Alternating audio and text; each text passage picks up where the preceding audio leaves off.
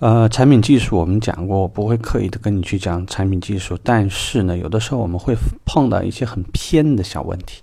这些小很偏的小问题呢，有的时候会让你觉得像一个技术专家。比如说，我们今天聊一个话题，高位刹车灯是干什么用的？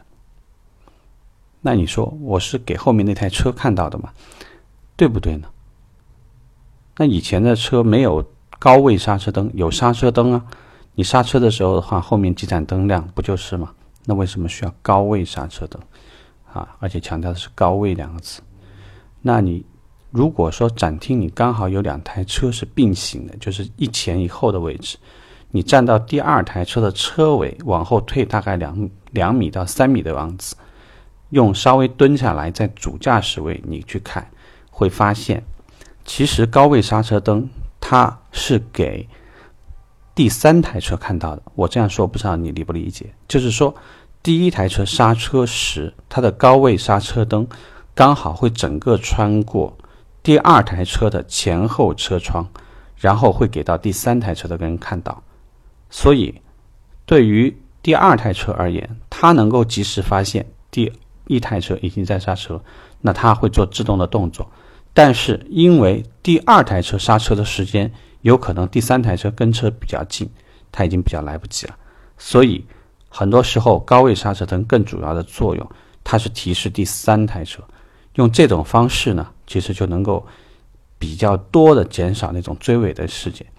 其实像这样的情况呢，会非常多。如果说呢，你经常去关注一些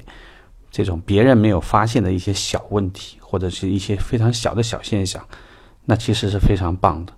我们举个例子，以前我在做销售顾问的时候，别人会跟客户去讲啊，我们这个 LED 灯怎样怎样，而我比较喜欢就会跟你讲，你知不知道我们这个 LED 灯为什么是十八颗？然后就会跟他讲一个这个非常顺的故事啦，类似于要发要发呀，或者说是这个如果有人卖过老君越的话啊，老老的君越的灯呢，它是一个这个四个八字形。那很多时候我们会讲这个外形的设计呢，是非常契合中国的一个这个词啊，叫四平八稳啊。你想象一下八抬大轿